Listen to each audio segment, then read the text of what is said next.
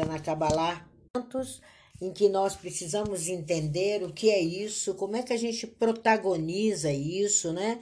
E como a Kabbalah nos ajuda, né?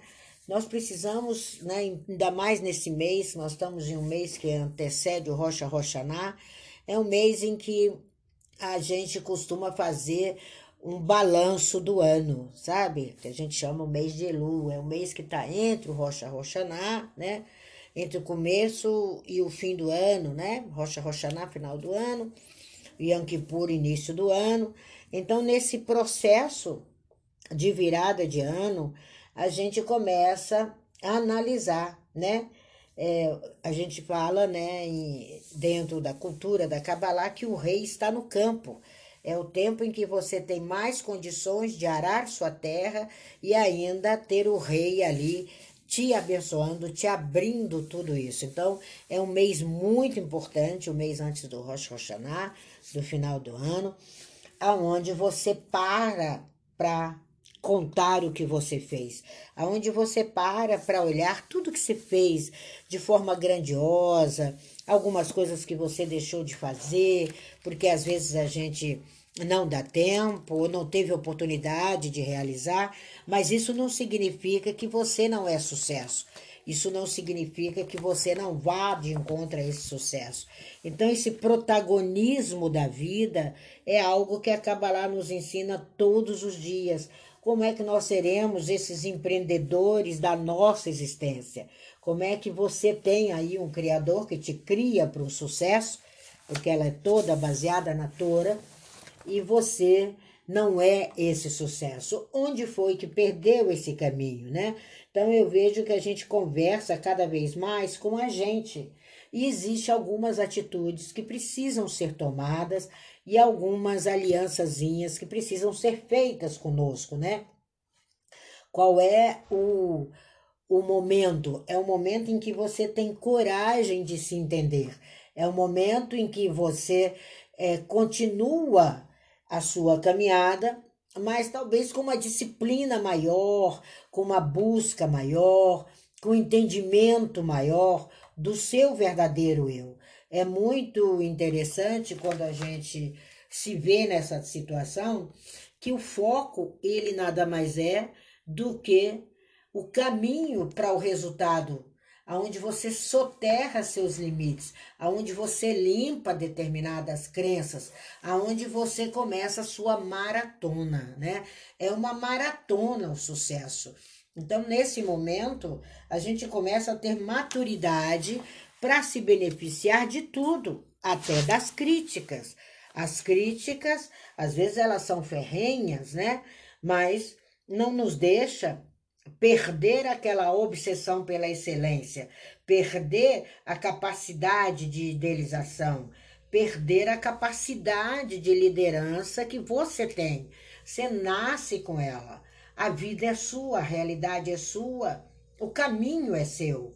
Então, a melhor da maratona é você vencer os seus próprios limites. Então, quando a gente começa a se conscientizar disso diante dos balanços, a gente começa a traçar novas metas. Eu costumo dizer para mim que o mês de Elu é o ano inteiro, porque todo final de mês eu começo esse novo caminho, eu começo essa nova realidade. É remodelar. É fácil? Lógico que não né? Ainda mais se a gente se preocupar com toda essa falácia que a gente vê na internet, a gente começa a entender que nós precisamos traçar algumas escolhas, nós precisamos entender esse caminho e estar nesse caminho com total assertividade. Então, quando a gente está na plateia, a gente esqueceu que criou com equilíbrio um belo caminho. Você esquece que o sucesso ele começa a aparecer no meio da caminhada. Por isso que é no meio de Elu, no mês de Elu que a gente fala que é o melhor mês, é o mês que o Criador está pronto para me ajudar a realizar. E é interessante como você começa a abraçar o seu rei interno, quando você começa a redescobrir seu projeto, como você começa, através desse balanço, a crescer de dentro para fora. É uma prática anual né, em meio ao povo de Israel. E, e na vida dos que praticam mesmo, é uma prática mensal.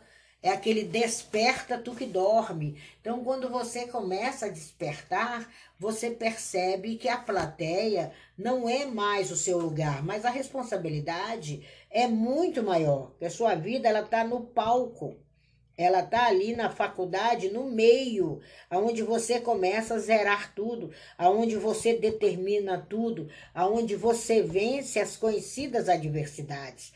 Então é nesse padrão de pensamento e nesse padrão de comportamento que a gente vê o privilégio de entender esses estudos, o privilégio de ter suas próprias conclusões. É como navio. Quem está no mar ali, que está na praia, de repente passa aquele navio e ele abre aquele som, aquela trombeta avisando que ele está passando na costa ali, e você às vezes é esse navio que você tinha que pegar. E você não percebe que ele está tocando a trombeta para você. É essa trombeta, é esse alerta, é essa oportunidade que a gente busca é, vivenciar e que nós buscamos, enquanto estudantes da Kabbalah, entender isso, entender que está tocando para mim. O alerta é meu, a chamada de atenção é minha e eu tenho que executar, eu tenho que fazer o diferente. Quando a gente começa a entender que nós podemos fazer esse diferente, que essa diferença está no seu eu, no seu viver, está dentro, é de dentro para fora, não tem como fazer sucesso de fora para dentro. É de dentro para fora. É quando você começa a dar ordens à sua mente e ela conclui que chegou a hora de agir grandiosamente. É muito interessante quando você começa a fazer isso. Né? Nós fazemos isso praticamente todas as noites. Todas as noites, quando a gente vai dormir, nós dormimos é, olhando o que aconteceu e vislumbrando o amanhã. Então, meu amanhã, eu fiz uma prática dessa agora há pouco com uma pessoa aí do Clubhouse, e eu fiz com ele para que ele entendesse como é simples isso e como você dorme com aquele sua realização toda ordenando a sua mente e a sua mente, com certeza, ela está agindo por você e ela vai trabalhar o seu eu e amanhã está sobre a sua mesa. É questão de 68 segundos, milésimos de segundos, né? Que a gente busca e a mente nos responde. Não é um, uma longevidade. E é interessante quando você descansa, que é o efeito Zenão, você vai dormir, sua mente subconsciente é a mesma dos grandes líderes que foram dormir, dos grandes cientistas, dos grandes vencedores, e ela objetivamente amanhã te traz a solução. Quando eu perco alguma coisa, até isso eu converso com a minha mente. Eu busco a minha mente para que ela possa vir, para que ela possa me ajudar. E no dia seguinte as coisas estão resolvidas. Então, esse trabalhar do seu eu é porque você tem dentro de você um grande criador. Você é co-criador aqui fora. Agora, o criador está instalado em você. Então, na mente não há passado, não há presente, não há futuro. É uma linha tênue, é uma linha bem tênue, capaz de pensar construtivamente a respeito de fazer o que é melhor para você. É isso que ela pensa. Então, não, eu já falei algumas vezes, não há como conjugar um verbo em hebraico no, no futuro. Não existe o tempo futuro. Só existe o tempo passado e o tempo presente. O passado é legítimo, ele aconteceu, não deu certo naquela caminhada, ótimo. Você não vai mais se direcionar daquela forma. Aí você cria uma nova rota. Criou uma nova rota, que é esse mês que a gente, o mês de Lu, aí você começa a perdoar você por aquelas suas insensatez ou qualquer coisa de forma inconsciente também, e você começa verdadeiramente a construir a construir uma nova realidade. Então essa realização, essa construção, ela é muito importante porque ela se dá em você. Então, a gente vê Tesla. Tesla foi precursor em uma geração como grande criador de ideias fantásticas que hoje a gente não sabe, a gente se rende às ideias dele. Por quê? Porque ele tinha esse hábito de memorizar. Ele tinha uma memória perfeita e uma mente infinita. Então, o sucesso é um hábito. Então, a cada momento que você descobre que a sua mente é tão perfeita quanto, é tão infinita quanto, esse seu sucesso se torna um hábito. E a cada momento você descobre e faz desse seu universo pessoal um universo de sucesso, um universo que você veio realmente para ser. Então, essa é a visão da Kabbalah. Quando a gente se vê assim, a cada passo, a gente cresce a olhos vistos. O senso comum, ele não domina mais a sua mente. Agora você valoriza suas conquistas, você se atreve a nadar contra a maré, né? E não seguir esse fluxo de, de boiada, esse fluxo de todo mundo igual, de todo mundo com o mesmo uniforme. Então, isso não existe.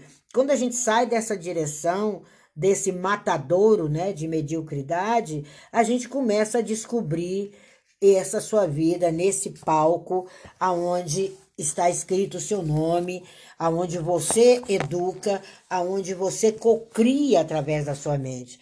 Então, apesar das escolas, apesar das situações que a gente vê, ou apesar daquelas crenças que lhe foram passadas, né, como limites, como limitações, não como crenças reais, você tem essa análise sua, você tem como conceituar, você tem seus primeiros socorros, e seus primeiros socorros é a oratória que você usa para você, é a oratória que você diz para você, é a sua habilidade em apresentar seus trabalhos, é sua habilidade em ser esse profissional bem-sucedido, em ser esse chefe de família bem sucedido, é a sua habilidade. Então você nunca pode pensar que você não é um vencedor. É lógico que você é.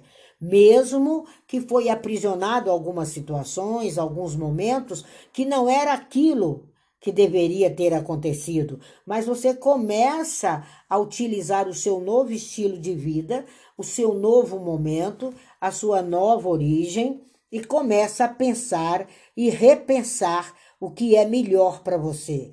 Então é muito interessante quando a gente começa a entender isso, quando a gente começa a melhorar. E isso vem através da nossa mente. É ela quem age, é o nosso subconsciente que nos ajuda a realizar no nosso momento consciente. Então, esse é um pouco do que eu gostaria de estar falando aqui, gostaria de estar passando agora sobre a vida no palco e nunca na plateia. O tempo de plateia é quando a gente é pequenininho, que a gente está aprendendo, né? Aqueles sete, nove primeiros anos. Não se agarre mais àquele modelo que talvez foi falido, aquele modelo que não foi tão bom para você, né? Mas passe agora necessariamente a viver a sua nova realidade. Então, esse é um ponto que eu gostaria de deixar aqui. A sua vida no palco, não fique mais na plateia.